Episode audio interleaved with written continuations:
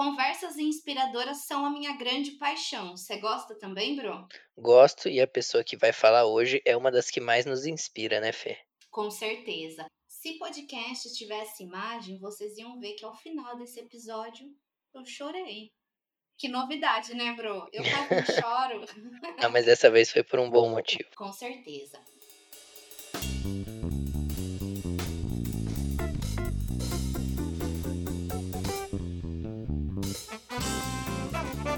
Pessoal, tudo bem com vocês? Eu sou a Fê do Papo Fermentado e você tá no podcast Que Papo é Esse?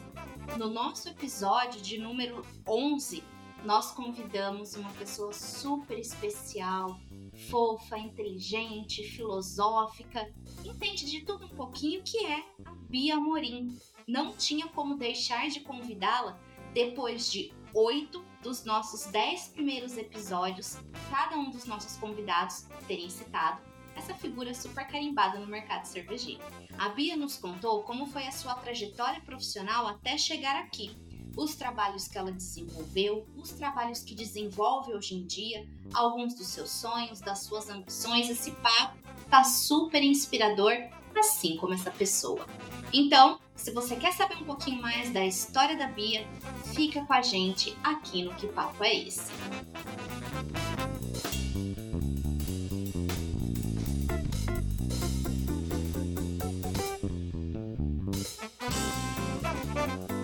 Bom, essa parte de começar o podcast, né, de dar o pontapé, apresentar o convidado, é minha responsabilidade. E hoje eu tô super feliz de apresentar a pessoa que vai estar com a gente hoje.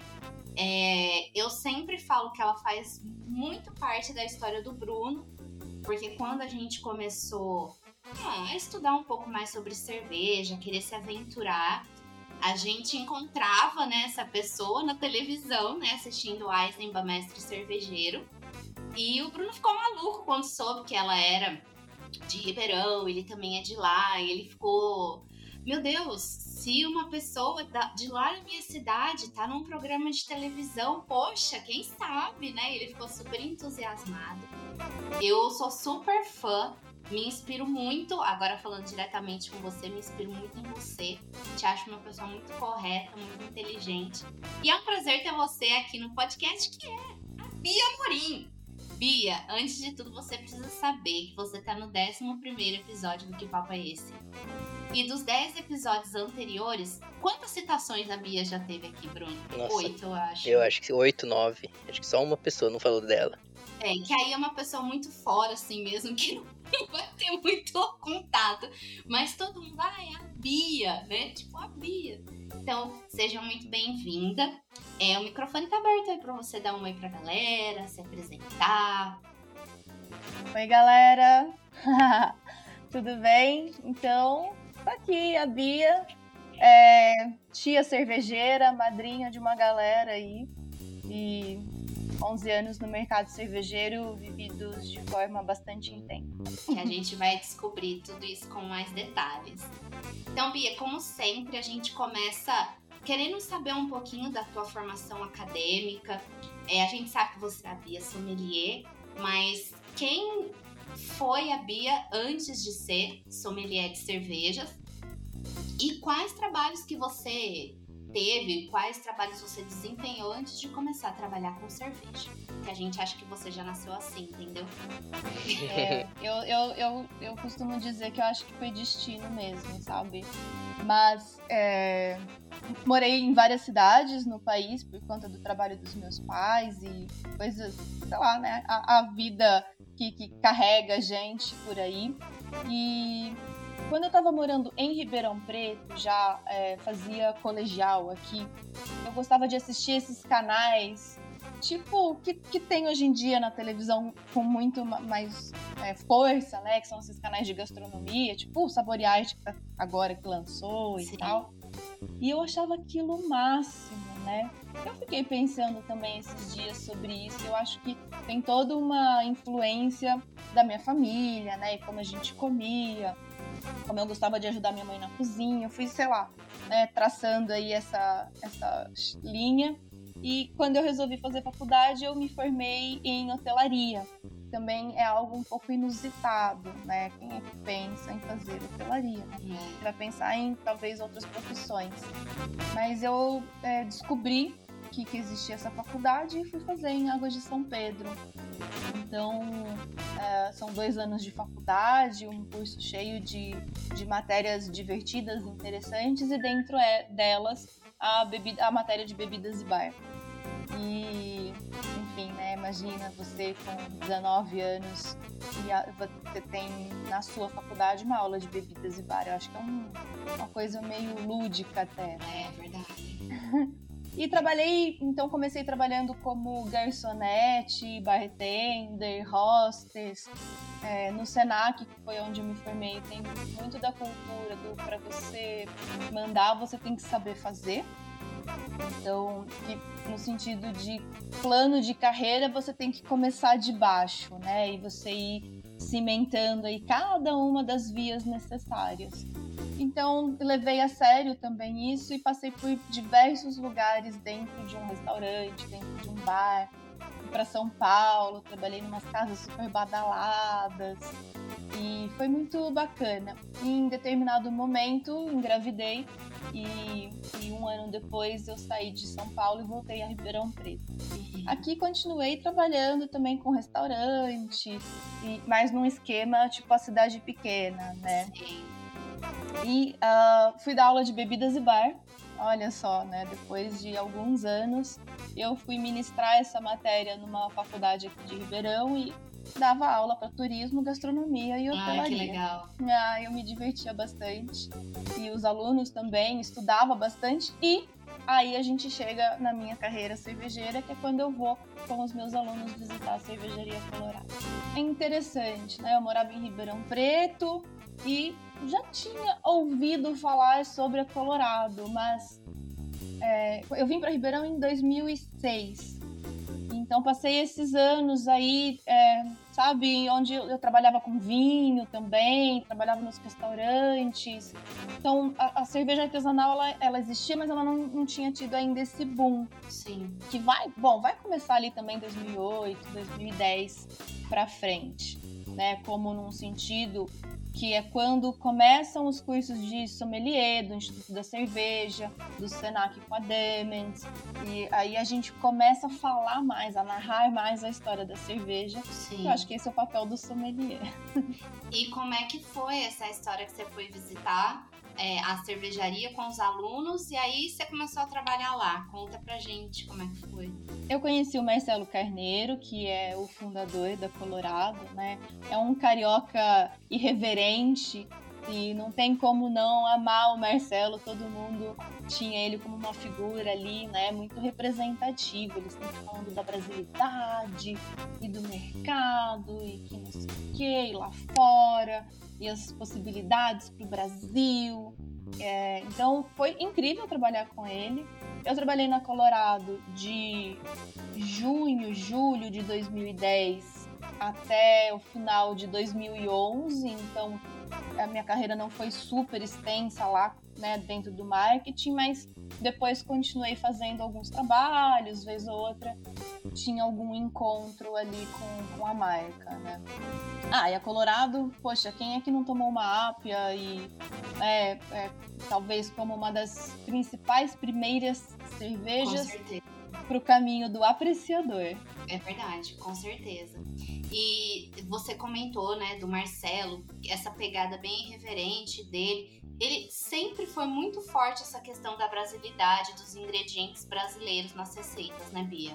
Acredito é, eu acho que, que ele trouxe muito valor, né, numa questão afetiva, porque a gente consegue olhar para a cerveja e se encontrar ali, né, nos ingredientes, em toda a história que ele conta, a questão da demoiselle, que é a porter com café.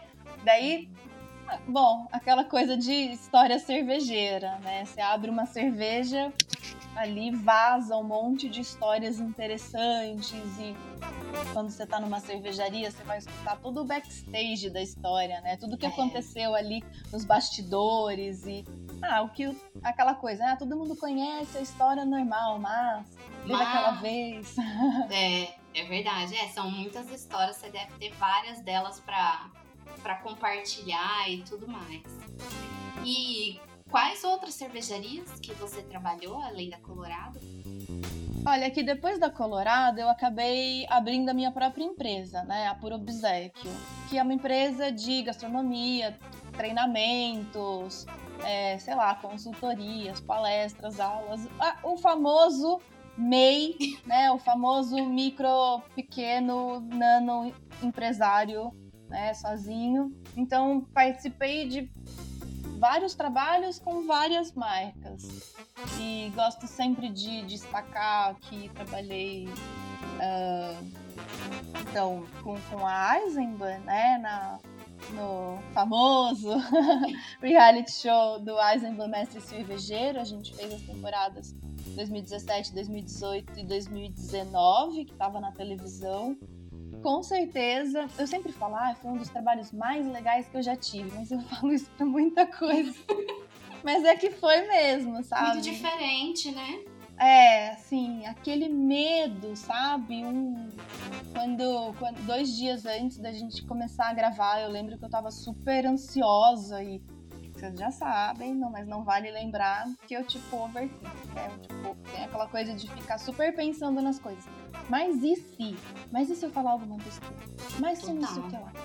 É, a gente pensa em tudo que pode dar errado, né? A gente nunca pensa que vai dar certo, sempre que dá, pode É, aquela coisa, eu aceitei, né? E eu tava naquela. Eu tinha cortado o cabelo, então eu tinha o cabelo mais ou menos do tamanho que tá agora, né? Um pouco no ombro. Eu tinha cortado tipo Joãozinho, né? Que a gente chama bem curto. Aí eu falei pra moça que tinha me ligado da Endemol: Olha, moça, não sei qual que é o perfil que vocês estão querendo. Vai que ela queria uma Fernanda, né, Bruno? cabelo maravilhoso. Quanto que você quer por esse cabelo, Fernanda? Me fala, eu vou te dar tudo em cerveja. Gente, não. É, na verdade, esse assunto do cabelo é uma coisa louca. Parênteses no podcast. Esse cabelo, na verdade, eu tinha cabelo curtinho, né? Era igual o seu. E aí o Bruno me pediu em casamento. Daí, olha só o pensamento da pessoa. Tem que deixar o cabelo crescer pra casar. Tem que fazer penteada, tem é, que porque eu queria fazer um penteado. Ai, esse cabelo eu, maravilhoso. Eu tinha esse negócio na minha cabeça. Aí, beleza, a gente ia se casar, né? Quer dizer, a gente casou, tá, gente? A gente não fez a festa.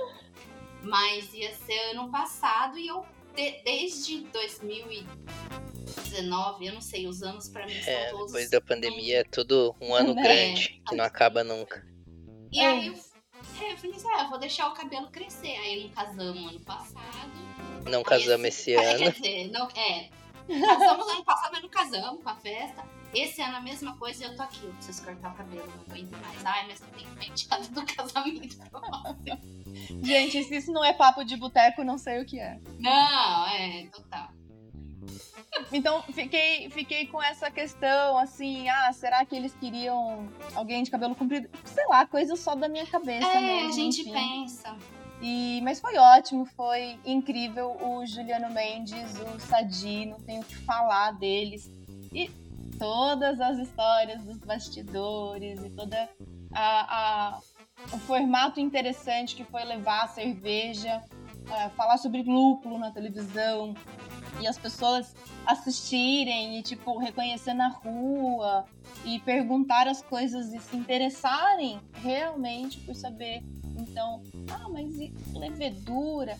Sabe um pouco desse trabalho que eu acho que o papo fermentado vem fazendo tão bem que é tipo trazer o consumidor para um nível de conversa um pouco mais sólido no sentido de compreensão, sabe? É. Então eu acho que o programa foi foi esse lugar, né? É claro que o mestre, o mestre cervejeiro da Eisenbahn já existia como um concurso cervejeiro caseiro, por isso que eu acho que já tinha toda uma história construída, né? Toda essa todo esse discurso do cervejeiro caseiro. O Boto foi o primeiro a ganhar. O Boto é um ícone no mercado cervejeiro, um carioca, né, com a Dama do Lago. Então todo mundo fez um pouquinho de história via esse concurso e eu também, né? Por que ah, não? Você distribuiu autógrafo, As pessoas te paravam na rua? Ah, mais, né, mais nessas coisas de, de é, é, evento cervejeiro, né? Eu acho que é uma coisa interessante. Eu tenho. Eu sou fã também de várias pessoas do mercado. Eu lembro quando eu fui na, na festa lá em Nashville, né, da Brewers Association, o Craft Beers Conference. Aí eu tava lá em Nashville olhando meu Instagram e eu vi uma foto da Priscila com o San Calagione. Meu Deus, Priscila Colares encontrou o San Calagione. E no dia seguinte eu tava com a Pri tomando uma cerveja lá na praça e aí eu vi, eu vi o cara passando, viu o San Calagione, a esposa dele, o cara que é sócio dele. Eu fui lá, na caruda. Vamos lá. Respira e vai, né? Oi, tipo, né, falando inglês, tudo bem? Então, eu, eu sou brasileira, sou, sou, sou sommelier brasileira, e é, queria tirar uma foto com você. Tipo assim, nossa, meu Deus, aquela hora que você, tipo, de repente, eu não sei o que eu estou fazendo, mas, tipo, mega feliz, eu tenho uma foto com o São Calagil.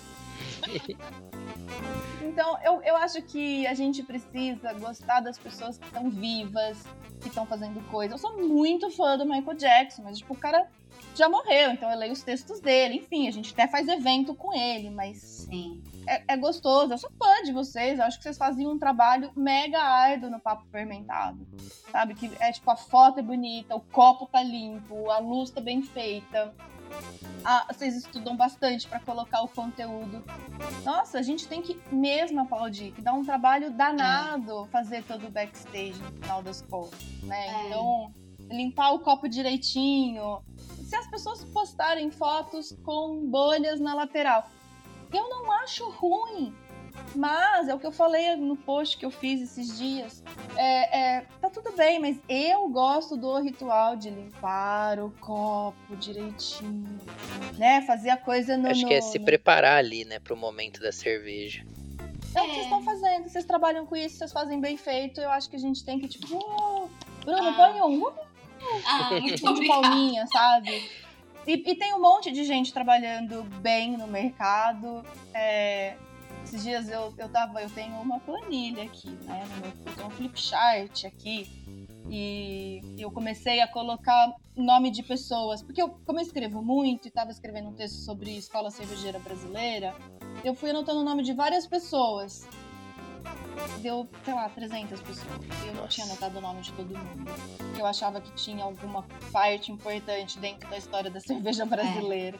E eu, tipo, meu, eu escrevi 300 nomes e falta.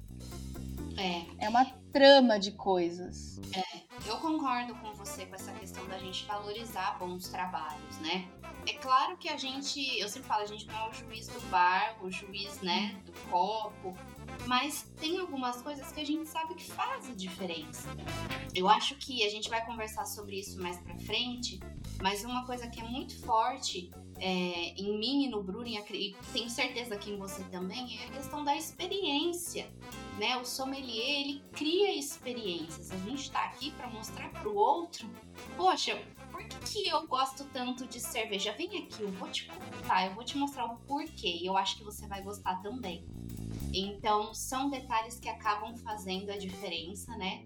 E eu também, nossa, eu também, eu acho que tem pessoas assim que. Bom, você foi uma delas. A gente encontrou com a Bia no IPA Day. Não, vocês têm que botar, vocês têm que botar a, a cara do Bruno em zoom, assim, no, no episódio, sabe? Na hora que eu vi que a Bia tava me clicando, eu quase infartei. Mas eu não- amo tirar foto das pessoas. Ele virou assim de lado, assim, pra mim. Ele. Ai, eu acho que a Bia tirou uma foto minha. Épica. Épica. É muito legal você ficar amigo das pessoas depois, sabe? Poder contar essas histórias, tipo. é. Não, mas É, a, a primeira vez que eu vi a Bia e não foi na TV, foi lá no, no Iguatemi, você tava comendo comida japonesa com o seu esposo. E aí eu olhei e falei, "Ah, eu acho que é a Bia. Aí a Fernanda, qual Bia? Eu falei, a Bia, a Bia. Ela, nossa, será que. Aí a gente ficou meio de longe, assim, nossa, é ela, vamos lá falar com ela. Não, ela tá comendo, deixa ela comer e tal. aí, aí não falamos. Falei, não, não Isso tenho é coragem de ir respeito, lá. Gente, olha, olha o respeito. A pessoa está É. experimentando ali. Você deixa É. ela comer. Vocês podiam ter ido, tá? Mas. Não, mas faltou-. Não, Faltou mas coragem, tá faltou coragem. É, você ia Eu tá não com como sushi. peixe, tá? Eu sou Ah. alérgica, então. É, flautinha. É. E o outro dia também foi no, no IP, né, Bruno? No IP também a gente viu a Bia passando, assim, a gente foi almoçar lá. Gente, não tem gente famosa em cidade pequena, tá? Só tem conhecido, entendeu? Sei. Ai, gente. A gente foi almoçar no IP e de repente a Bia lá. Falei, nossa, Fernanda, agora Mas eu vou eu- lá ó, falar. Eu vou arrematar essa história porque é, quando eu saí do, do mestre cervejeiro da Eisenbahn, eu acho que tinha muito um sentimento também de ser valorizada né, pelos textos, pelos outros trabalhos e dar uma, dar uma visualização à TV que é muito grande. A gente às vezes fala, ah, agora tá tudo no YouTube, ah, tá tudo no Instagram, ah, tá tudo no TikTok. Não, tá tudo em todos os lugares. É por isso que é tão difícil fazer conteúdo também, porque você tem que falar com vários canais. Então, né, daí você tem que ficar respondendo as pessoas em todos esses canais, muitos canais, e você começa a não usar seu tempo de uma maneira onde, né, você vai ali estudar, enfim. É, eu gosto muito de estudar, fazer curso, ler, bitolada mesmo hoje em dia. E gente vai ficando mais velho, vai ficando muito curiosa, né? E vai meio que tipo, igual a Fê tava falando, mas por que que. Eu tô ferrada, porque eu já sou cheia desses, dessas interrogações, assim, na minha cabeça. Então, meu Deus, né? Imagine- me imagino daqui 10 anos, 10, 15 anos. Mas é, é que as perguntas, né, na nossa mente, elas não têm fim nunca. E é isso que faz a gente crescer, né? Acho que um bom profissional é um eterno curioso. Com certeza. Ô, Bia, mas. Coloca o rebobinando. Bia Colorado. Aí Bia trabalhou com a Eisenbahn também. Teve alguma outra cervejaria que você trabalhou assim? Claro, a gente sabe que você desenvolve vários trabalhos, né? Mas diretamente, assim, teve alguma outra? Teve com a Pratinha, né? Que vocês estavam esses dias fazendo uma deliciosa degustação. É, eu trabalhei com o José Virgílio, foi muito bacana. Ah, dei a sorte de novo de, acho que de em processos importantes enquanto eles estavam acontecendo, né? E a Pratinha é, tem também para mim uma importância grande na carreira, pelas coisas que eu aprendi e também olhar fora da zona de conforto, né? Olhar um pouco ali o olhar de, das perspectivas que o José Virgílio, que é um cara super inteligente, tem. né? Então, por exemplo, lançar Magic Booze foi uma coisa Sim, muito louca Genial, né? é muito interessante olhar o mercado, como ele reage a determinados tipos de incentivo e quais são as coisas que criam realmente uma onda, sabe? Porque lançamos em, acho que era julho de né, 2019 e, e eu, eu que recebia os e-mails do contato arroba, né? Então, uma onda de diversos países do mundo que iam se interessando pelo assunto e links chegando de notícias, né, como o assunto viralizou. Que legal. Então, é, de novo, a gente é curioso, né, como ser humano e faz parte. Então, se interessar por coisas que pelo menos, "Hum, mas como é que é isso? Como é que isso funciona? Né? Então, eu ainda tenho uma garrafinha na minha geladeira. Ah, eu vou, tipo, igual a confra da Pia, vou fazer uma confra da Magic Da Magic Booze. tipo, muito exclusiva, né? Ninguém É. tem. Vou fazer uma harmonização que ninguém nunca fez. É, escassez, gente. Vai vender rapidinho. Mas quando a gente fez o evento da Pratinha, na hora que a gente falou sobre a Magic Booze, né? E todo mundo, eu quero, eu quero, eu quero. Não, gente, não tem mais. Ah, Não tem mais. Era uma loucura. Eu tava, tipo, no Rio de Janeiro, andando de táxi, e o taxista tava falando da Magic Blues pra mim. Que, enfim, né, puxo conversa com qualquer pessoa, né? Com todo mundo. Nossa, taxista também. Tem uns que são mais simpáticos, né? Você conversa pra caramba. Eu sou muito evangelizadora, tá? Sai, os caras saem todo mundo ali já num nível diferente de aprendizado, dependendo quantos quarteirões a gente anda.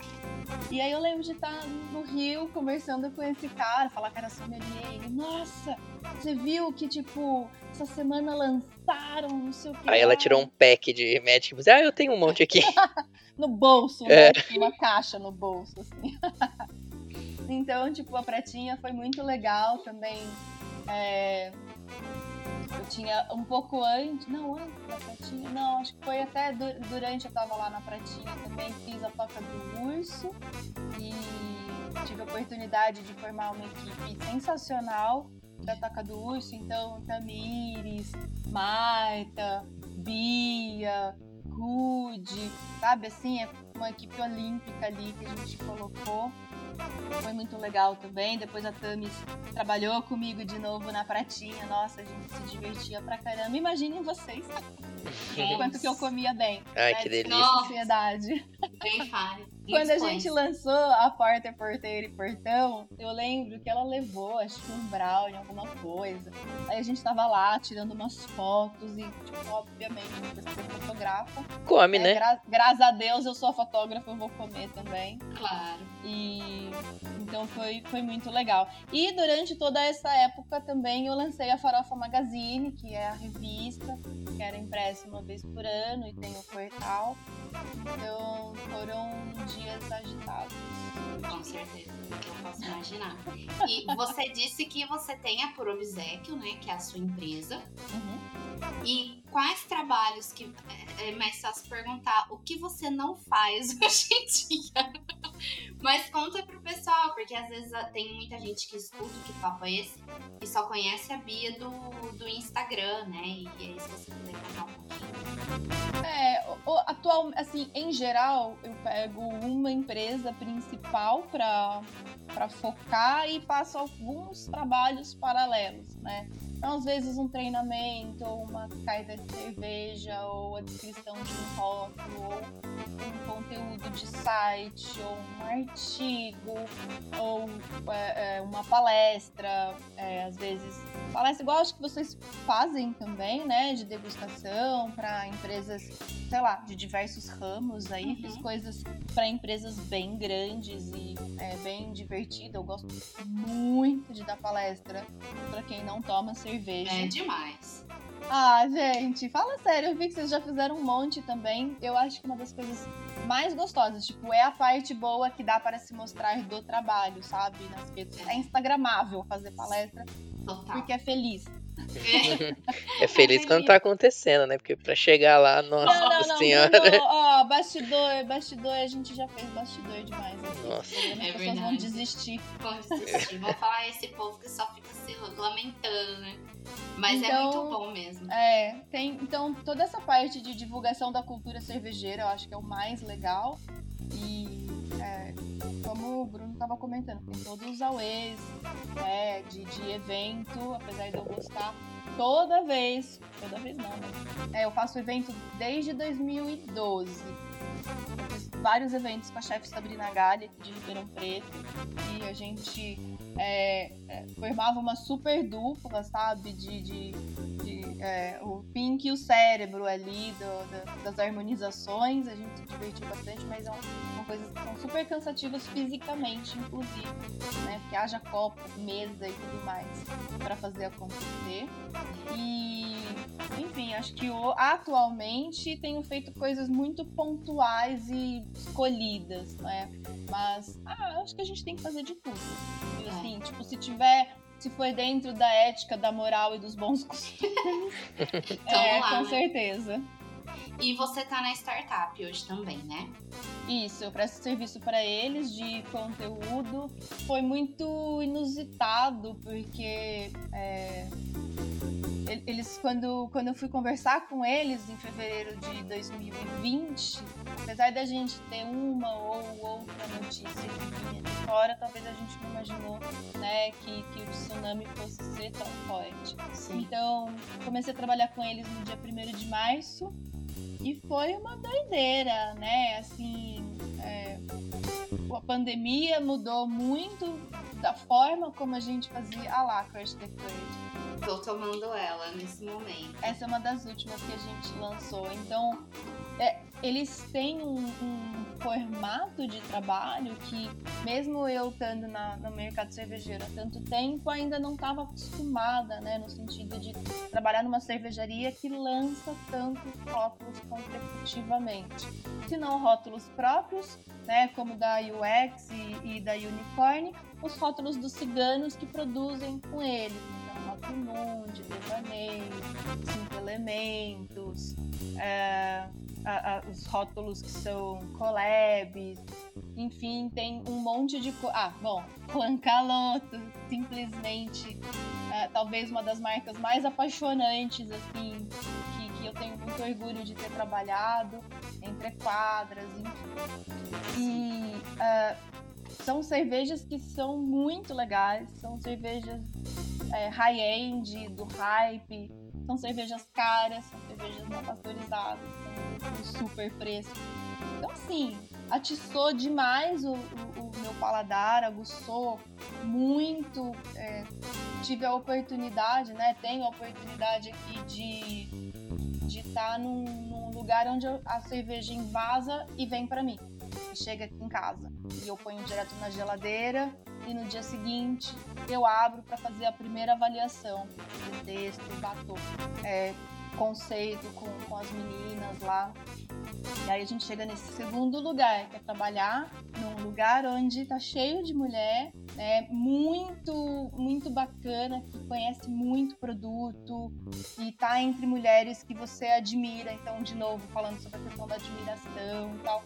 E é por isso que eu estou tomando essa cerveja hoje. Eu estou tomando a ela, a Barley Wine, que foi feita em 2016 e que me possibilitou não só conhecer mais mulheres do mercado cervejeiro, mas olhar para minha carreira, olhar o quanto que eu posso dentro da onde eu estou, é, influenciar as pessoas, é, fazer com que elas se sintam eu acho que não representada, porque eu, eu não represento dessa forma tanto, né? Eu sou branca, eu tenho ali um, um privilégio que é diferente de muita gente, mas como mulher, nesse lugar de fala de mulher, eu acho que eu posso é, usar minha voz e, e enfim, né? na verdade eu acho que eu uso meus dedos, porque eu mais escrevo sobre o assunto do que falo.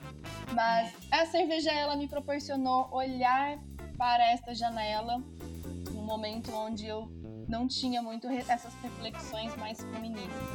O ano passado, quando além de eu estar na, na startup com tantas mulheres maravilhosas, eu também fui ler Virginia Woolf, eu também fui ler outras mulheres, eu comprei novos livros que tinham um outro aspecto, né? Então, eu sempre trabalhei muito mais com mulher do que homem na minha carreira Isso. e provavelmente uh, vou continuar com essa pegada.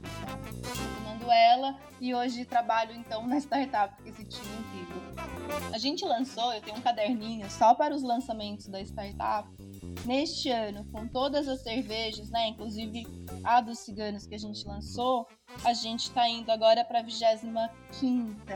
É, então foram 25 cervejas nesse, nesse momento aqui de 2021. É, é toda uma dinâmica diferente para trabalhar com a sommelieria. É. A UX tem uma coisa que eu amo de paixão. Vou falar por você agora, Bru. É, a gente gosta muito das histórias que os rótulos contam, né? É, a gente sempre costuma dizer, acho que a gente já disse em outros episódios, que cerveja eu posso fazer, o Bruno pode fazer, a Bia pode fazer, o cara aqui da esquina faz também. Mas contar a história através de um rótulo aguçar a vontade no outro de tomar é muito difícil, gente. Não é só fazer, ah, eu vou fazer um rótulo aqui com uns desenhos de coronavírus, sabe? São várias coisas que dá vontade de tomar. Eu acho que é por isso. É, se vocês lançarem um rótulo hoje e lançar um outro amanhã, a gente quer. A gente quer provar, porque é Ai, bom. gente, o próximo rótulo tá muito lindo. Ai, ah, Pronto, já separa que... o cartão aí. eu, eu, é, eu só comecei a participar dessas reuniões um tempo depois. E foi muito legal assim é, poder estar tá nesse lugar tipo na sala dos adultos sabe? Que estão discutindo receita que estão discutindo tendência e que beleza depois que você discute questões de intensidade adjuntos e tal Daí você também com isso já vai traçando qual é o conceito. Depois aí a pessoa que faz o design, que é a Giza, um beijo pra Giza, maravilhosa, a minha super amiga que eu nunca conheci ao vivo. um beijo, Giza. Ela, ela vai e cria essa, essa cosmética, vamos assim dizer, do rótulo, né? Desse design. Então, as, os pontos realmente, eles são construídos. É, e na, na Crush the Curve, por exemplo, você ainda tem o QR Code, que você vai acessar a página, que vai falar sobre é, esse momento e como a gente quer que essa curva, né? E, e ó, depois que a gente lançou a cerveja, foi mesmo na, me, na mesma época de vacinação. Então a cerveja ela conta uma história junto com a nossa história agora, né, onde realmente a curva está descendo e enfim, é muito potente poder contar essas histórias e o marketing atualmente é sobre isso. É, é sobre qualidade e sobre o consumo que a gente não pode esquecer que é político. Não, não no sentido político é, como partido político, mas no sentido político como ação, né? Como gesto, né? Como gesto. Então, é, é, é, muito bacana a cerveja é boa e você, você quer o programa tudo. Você quer, quer tudo, toda essa ambientação. Né? E se você puder chegar em casa, tocar uma boa música, ter uma comida gostosa e você trazer isso para o seu universo, aí sim é que a coisa faz sentido, né? É isso mesmo. Ai, adorei. Adorei, muito linda. Eu, é, eu viajo assim porque ah, é muito do que a gente acredita, sabe? E às vezes dá pena. Eu não gosto muito dessa palavra, mas dá um pouco de pena de ver algumas cervejarias que deixam esse ponto em um segundo plano poxa, isso é tão importante, sabe? Mas enfim, né? Fica para um outro podcast. É, mas isso eu acho que é um aprendizado que tem que, tem que acontecer e talvez a, essa construção do, do, a gente fala do branding, né? Ela precisa acontecer junto com a construção da fábrica, junto com outras construções. É, eu acho que, por exemplo, o mercado cigano ele tem muito mais liberdade para colocar o dinheiro no branding do que no maquinário.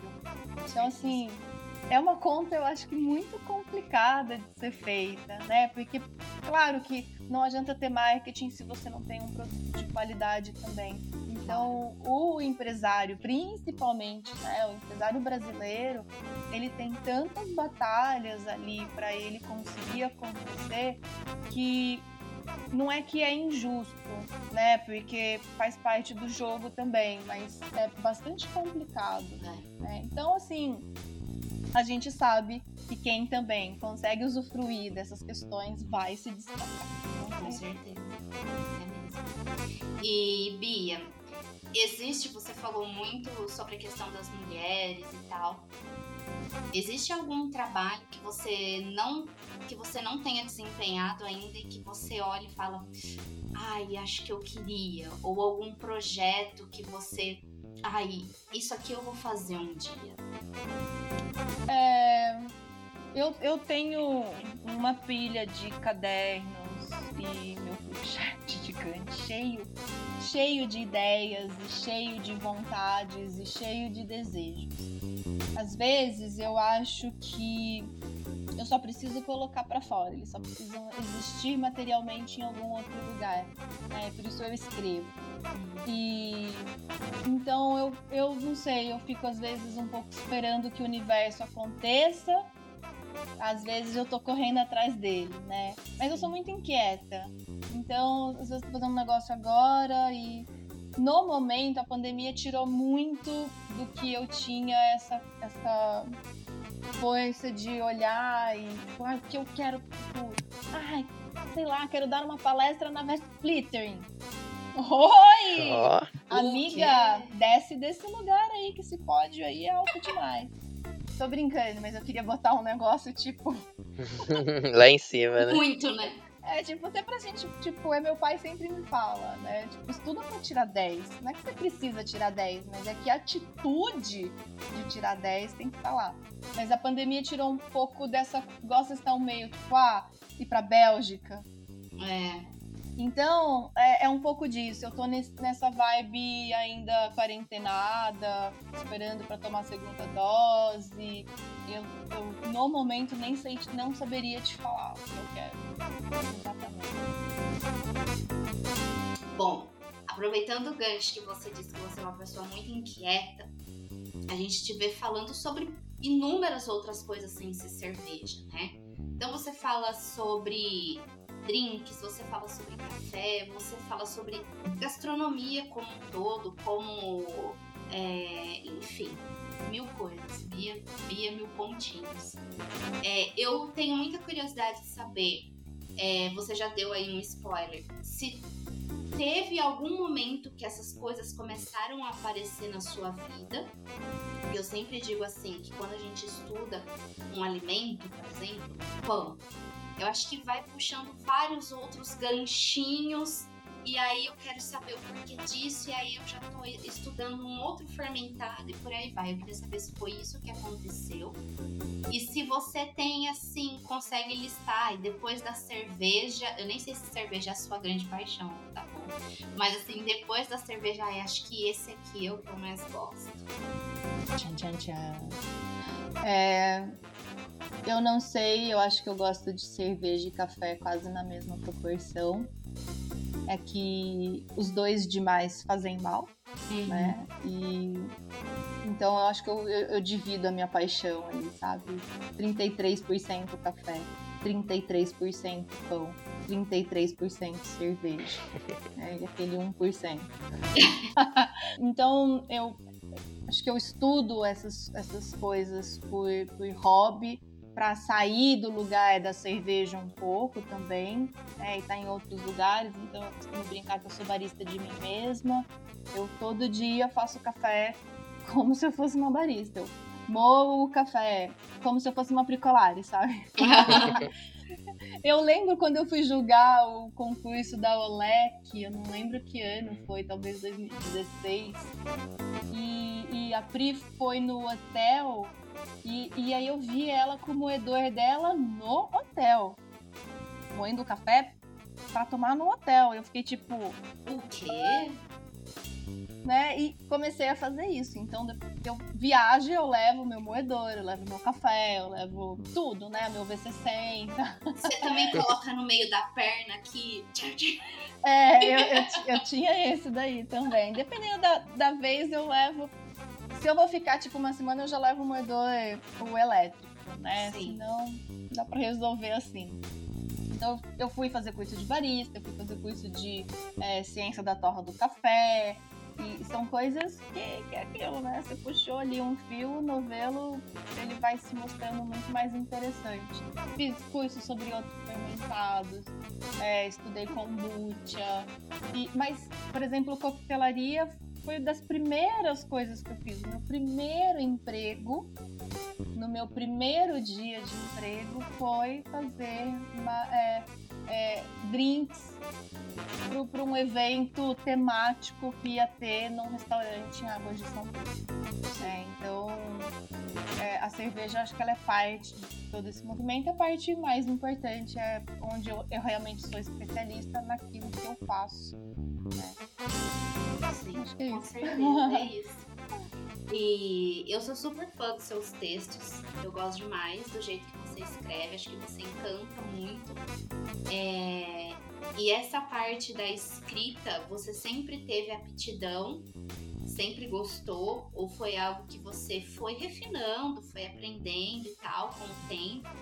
E essa questão da filosofia também, né? Você gosta muito das palavras e tal, das reflexões. Também tenho curiosidade de saber se sempre foi assim ou surgiu. Eu acho que eu era é, nesse sentido a ovelha negra da família. Os meus pais são professores, são biólogos evolucionistas e super filosóficos, uma conexão uh, espiritual um pouco diferente do comum, né? É, filosofia aí mais puxada para o hinduísmo e de valores humanos e afim. Então, é... e a minha irmã chama Sofia. E é. é. professora de escrita. Então. E é uma das escritoras que eu mais gosto. E foi minha professora e foi minha editora durante muito tempo. Agora ela não tem mais tempo para mim, porque ela tá fazendo mestrado. Né? ela é mais velha? Ela é mais velha, um ano e oito meses mais velha. A minha mãe escreve, agora que ela aposentou, ela tá escrevendo textos bizarros de legais. Eu fico, hum, você que escreveu isso. Ela faz um negócio curtinho, assim. Enfim, e você é a cara dela, viu, Bia? Ah, ela é linda, eu sou, eu sou só um rascunho. Você postou uma foto da gente e falou, nossa, é a Bia? Ah, não, acho que é a mãe dela. A minha mãe tem o cabelo inteiro branco, né? E ela é minha referência feminina, né? A minha grande heroína. Então, e ela anda no tipo calça jeans, camiseta, tênis e, enfim, é, a gente durante algum tempo morava eu, minha mãe e minha irmã. Então, assim, essa conexão feminina também é muito bacana entre a gente. E eu acho que uh, eu escrevia quando eu escrevi pela primeira vez no blog em 2007, chamado Café, Almoço e Jantar. Era desses blogs, da época blogueira, né? Meus textos eram muito, muito ruins. E eu nunca desisti. O meu pai me ajudou muito nesse começo. E é, acho que a gente precisa sofrer duras críticas por alguém que goste muito da gente, porque daí existe muito respeito pelo trabalho, mas existe muito respeito pela entrega, né? Porque, de novo, né, aquilo que a gente estava falando no, no fato de limpar o copo super, super bem. Hoje em dia, eu acho que eu nem tenho mais um olhar tão crítico. Às vezes eu escrevo o texto e falo, quer saber? É assim mesmo. É eu isso. quero postar sobre isso, eu quero falar sobre isso. Nem, nem sempre são textos muito legais, mas se você não escreve um monte de texto que são tipo, ah, legal, você nunca vai escrever um texto que é uau, que legal. Sim. Né? Então, acho que é, depende muito, eu sou muito do humor, sabe? Depende da semana do mundo, né, meninas? Como a gente obrigada. Totalmente. É. E Ai, a gente infelizmente vai começar a caminhar já pro final do episódio. E a gente tem feito algumas. Na verdade, a gente começou com o Celso, que foi o nosso último convidado. É, a gente tá numa. tentando fazer algumas perguntas, um momento conselheiro, assim, sabe? De pessoas que a gente confia do mercado e tudo mais. Então, a primeira que a gente queria fazer para você é muito por conta é, dos vários sommeliers que estão sendo formados por aí, as turmas estão cada vez maiores, né? O corpo né, da sommelieria está crescendo.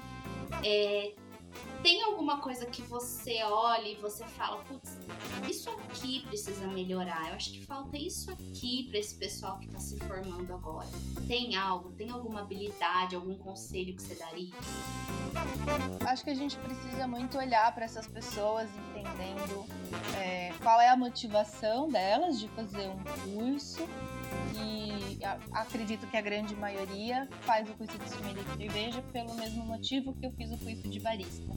Não para trabalhar numa cafeteria, mas para saber das engenhosidades é, do produto e como melhorar a minha experiência pessoal com aquilo. É, sempre vai ter uma discussão, e acredito que seja natural, do quem é sommelier, do quem está sommelier, ou do que é sommelier. Né? Apesar de ser uma profissão que a gente sabe que existe muito no ofício lá no começo, de aprovar as bebidas e o é, que chegava pro rei, enfim, toda a mitologia e todas as histórias que são reais em cima disso, do serviço da bebida, dá pra gente colocar até na época lá dos gregos e antes e afim, porque sempre alguém teve que carregar a bebida e colocar no copo de alguém. Sim. até entender que isso é um trabalho e a gente é, já caminha né, para o Ministério da Economia reconhecer a sommelier de cerveja como uma profissão, né, porque foi feita a classificação oficial mesmo da, do, do profissional sommelier de cerveja.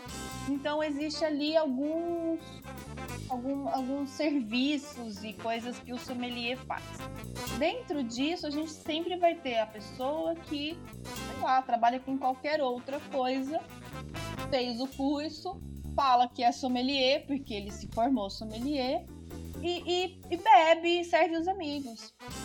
Tudo bem também, sabe? É que a gente só precisa tomar cuidado com o esvaziamento de algumas palavras e como as pessoas que trabalham na rotina ganham abre aspas, pouco, fecha aspas, dinheiro com isso, né, se sentem é, com relação ao uso da palavra. Mas também é, é complicada essa discussão. Né? Quantas pessoas daí você vai falar, ah, mas daí você não carrega bandeja, ah, mas não sei o quê. Então, eu, eu já fiz muito mais críticas com relação a isso. E, bom, a gente está terminando agora. É, queria fazer um convite aos, aos ouvintes do Papo Fermentado de participarem do crowdfunding que a gente está é, nas ruas aí neste momento do livro Guia de Sommelieria. Ah, eu ia chegar nesse lugar. Então a gente tem. Uh, diversas pessoas do mercado cervejeiro que participaram desse projeto. É um livro da Crater Editora, é um livro em português, é um livro que tem uh, 30 é, sessões, vamos assim dizer, livro grande, é um livro que tem aí também vinte e tantos autores, é, dentre brasileiros e estrangeiros, e é, é, é um livro que talvez seja um caminho muito interessante para quem é sommelier e trabalha com isso, para quem é sommelier e só sonha com isso. Sim. E nas, nessas escritas e nessas leituras e nessas conversas, e passei o último ano simplesmente pensando muito sobre o guia da sommelieria. Eu acho. É, quem sou eu para falar que alguém com diploma não é sommelier? Sabe? É, preciso, a pessoa precisa entender que tipo de é, função ela se denominar sommelier faz na vida dela. E se é uma pessoa que o vizinho, a manicure, o motorista do táxi, que o porteiro, que os parentes recebem cultura cervejeira dessa pessoa, recebem ali é, no sentido de melhorar o consumo dessas outras pessoas, não tá certo. Né? Talvez se a pessoa beber só para ela e é, sabe? Aquela coisa do tipo, não fala nada com ninguém, mas também quer ser sommelier, daí eu acho errado, sabe? É. Então, tipo, tá bom, tá bom, tem tudo tem um limite, né? mas, enfim, eu acho que as, muitas vezes o sommelier de Instagram chega um, uma hora que ele vai cansar, sabe? Porque aquilo não traz nenhum tipo de retorno. Ou então é tipo aquelas pessoas do Anteped, né? Que estão fazendo ali um. Diário cervejeiro, mas não entende bolhufas e essa cerveja sour é azeda. Então tá passando vergonha, mas também. Ah, a gente não tem nada a ver com isso, né? Deixa é, assim, a gente como mercado, talvez a gente ache que algumas pessoas mais atrapalham do que ajudam. É. Claro, né? Tá cheio de gente com conteúdo bem meia boca, bem off flavor, né? Porque só fala, só fala merda às vezes mas também eu vou direcionar a minha atenção ao que precisa, né? Então, a minha dica fundamental para um sommelier, além de participar e comprar o livro do Guia da Sommelieria da Crater, é, eu acho que um beber com responsabilidade, né? Não adianta você se formar e não fazer o básico, né? Então, é, beba menos, beba melhor, não é também que eu quero ser puritana, sabe? Estou aqui com a minha tacinha de cerveja. É, mas, enfim, cada um tem o seu próprio fígado. Acho que saúde, para quem trabalha com isso, é fundamental. É, depois, quando a gente fica mais velho, ressaca já é doença, né? É difícil. Então, é, manter aí o comportamento. E também é, não entra falando as besteiras de antigamente, né? A coisa da cerveja rosa e tal.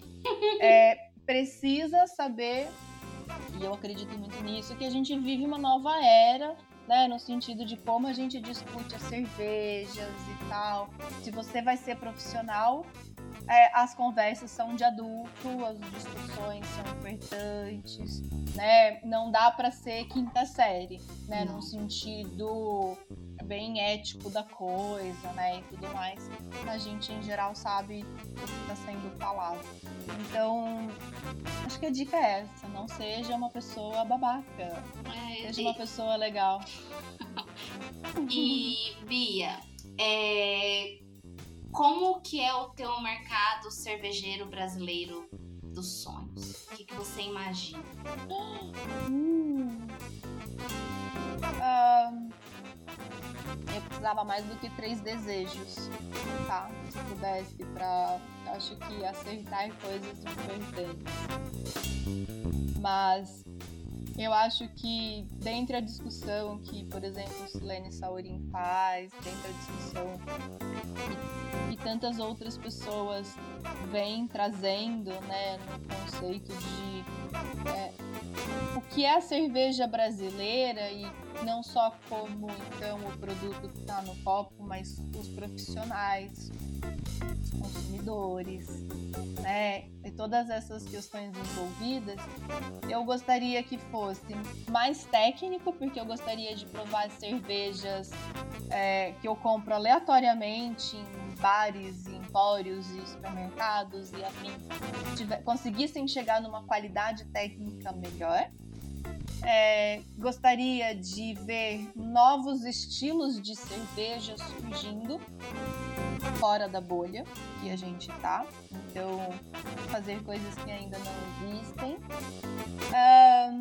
gostaria também que o ideal, né, que daí os consumidores entendessem um pouco mais dessa conversa tão tropical que a gente propõe de cervejas bem refrescantes brasileiras e que toda essa conversa também tivesse conectada à gastronomia, à agricultura, às questões de, de localização e as coisas econômicas daquela região né? Então você conecta os produtores de tal fruta, de tal coisa que naquela região tem e a cervejaria carrega, enfim, né? Eu acho que é um, é um sonho complexo porque é, é, é, o, é o mundo que é que a gente faz o ideal, né? E que as pessoas é, fossem menos tontas, né? Ou menos agressivas. Uh, e que os caras, quando bebem, fossem menos babacas de maneira geral com as mulheres. É, então, esse, esse seria meu mundo ideal. Menos violência com o álcool também. Eu acho que depois dessa, temos um programa. Depois dessa, eu tinha que dar uma palestra na Vesclitem. Fala é, sério. Pronto, pronto. A gente já decidiu, a gente vai lá bater na portinha dos monges e falar, gente, Olha isso aqui. E Amorim, olha essa pessoa. Ela está eu tenho uma história sobre essa, mas só num próximo podcast. Ah, lá não. Frente, quando a gente for conversar de novo. Tá bom, eu não vou insistir.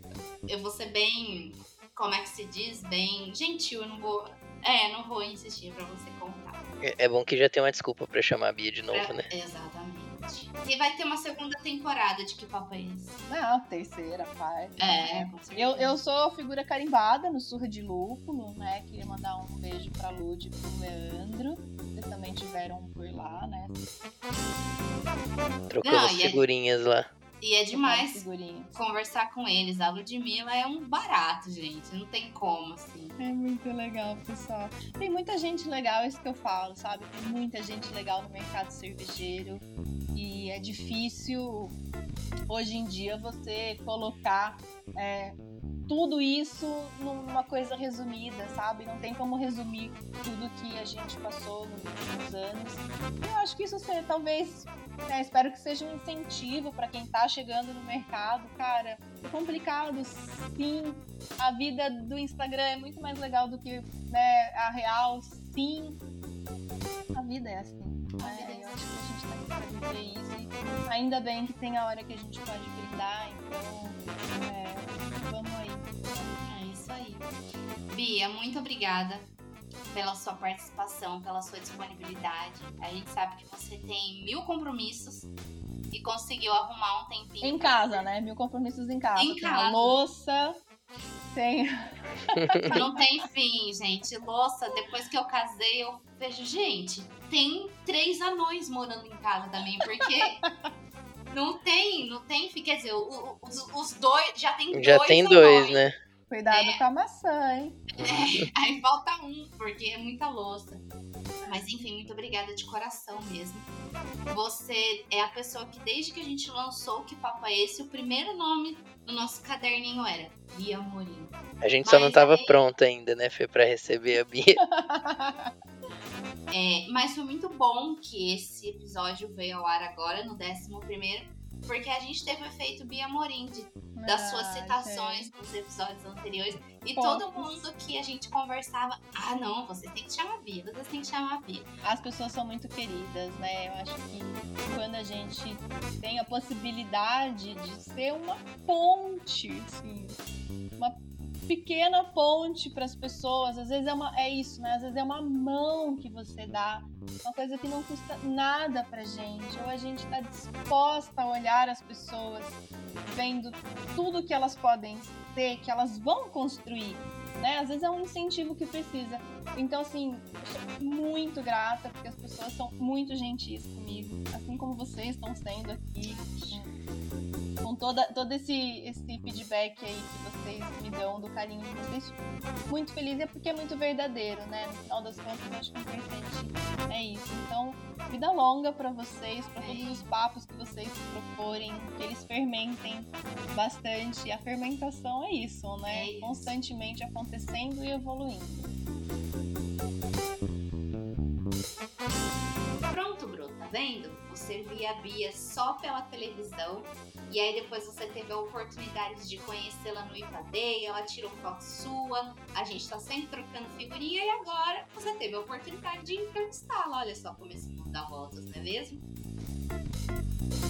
Pois é, Fê, tá vendo? Vai saber o que mais tá por vir aí, hein? Esse papo foi muito legal. E pra fechar com chave de ouro, a gente também traz uma pessoa muito especial na nossa trajetória cervejeira.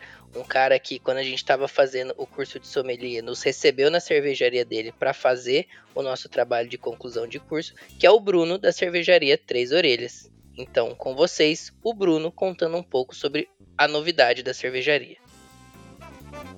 Olá, ouvintes do Papo Fermentado. Como vai? Aqui é o Bruno Faria da cervejaria Três Orelhas. A convite dos amigos Bruno e Fernanda, que inclusive já estiveram aqui, é, venho aqui vender meu peixe. É, estamos lançando, na verdade, caminhando para o terceiro mês do nosso clube de assinatura, o Sócio Bebedor Três Orelhas, onde o nosso objetivo é, é levar a cervejaria Três Orelhas direto para sua casa, direto para sua geladeira e ter esse contato bem íntimo com nossos consumidores, né? Ah, todo mês a gente seleciona cinco rótulos entre as novidades, lançamentos, cervejas clássicas, cervejas ah, que a gente não costuma comercializar externamente e um brinde, um copo, um abridor. Além disso, todo mês a gente faz uma confraria virtual comigo, onde a gente tem um bate-papo bem bacana e, e conversa mais sobre a cerveja, sobre o processo produtivo. Então é isso, para quem se interessou, tá aí o recado. Forte abraço para vocês, tudo de bom. Beijos. É, Fê, mais um programa concluído com sucesso. Com certeza. Tá na lista dos meus programas favoritos, hein? Ah, com certeza. É isso, gente. Um beijo e até o próximo episódio.